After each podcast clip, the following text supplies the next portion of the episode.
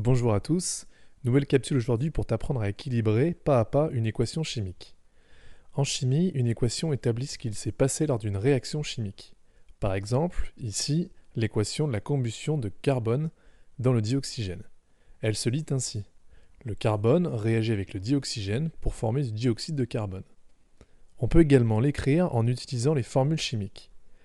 À gauche de l'équation sont écrits les réactifs qui réagissent lors de la transformation et à droite, les produits formés. On retient que les réactifs disparaissent et que de nouvelles espèces chimiques apparaissent. On les appelle les produits. Selon le principe de conservation de la matière, établi par le chimiste français Antoine Laurent de Lavoisier, lors d'une réaction chimique, aucun atome ne disparaît, aucun n'est créé, il se combine simplement différemment pour former des nouvelles molécules.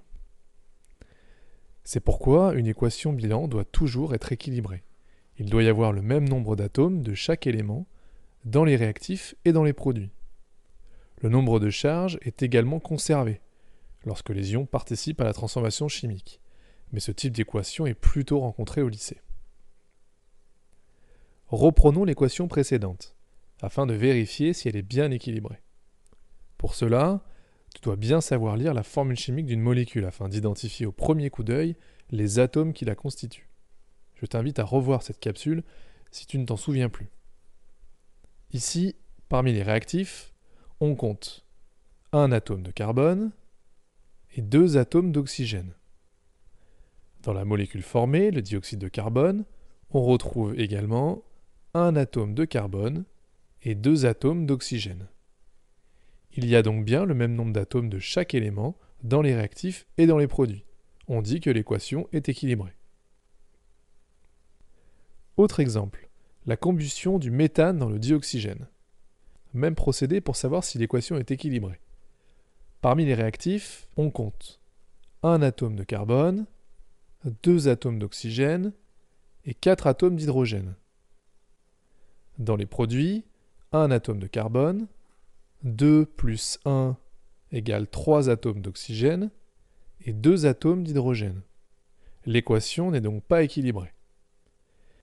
Équilibrer une équation revient à trouver les proportions dans lesquelles les réactifs réagissent et les produits se forment, de manière à respecter la conservation de la matière.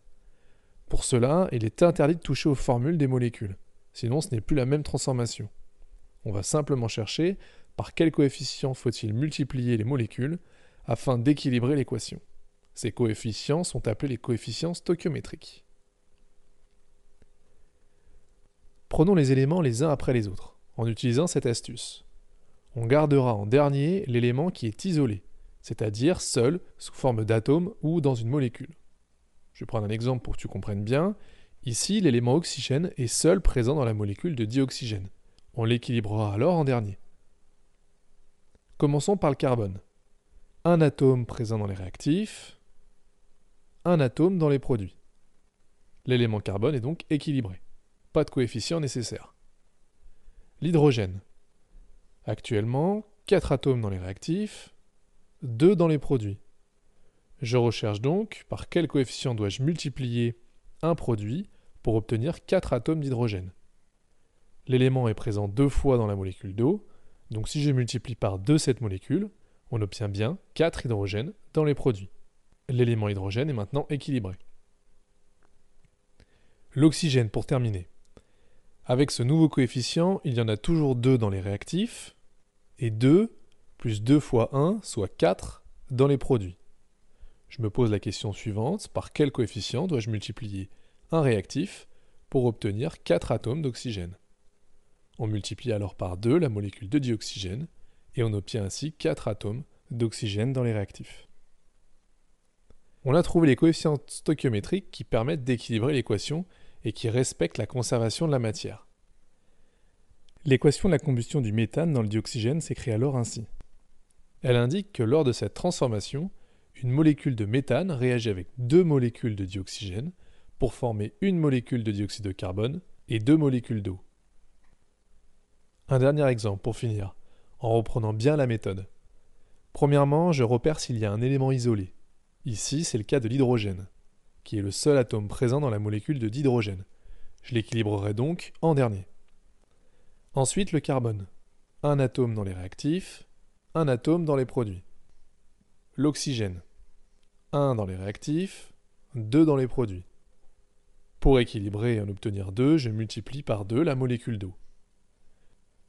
Pour finir, l'hydrogène. Avec les nouveaux coefficients, il y en a 4 plus 2 fois 2, soit 8 dans les réactifs. Comment en obtenir 8 dans les produits? En multipliant par 4 la molécule de d'hydrogène. Avec ces nouveaux coefficients, l'équation est maintenant équilibrée. J'espère que cette capsule t'aidera à équilibrer à ton tour des équations chimiques. Si tu souhaites t'entraîner et vérifier que tu as bien compris, je te propose deux QCM corrigés dans la description de cette vidéo. Bon courage pour les révisions et à bientôt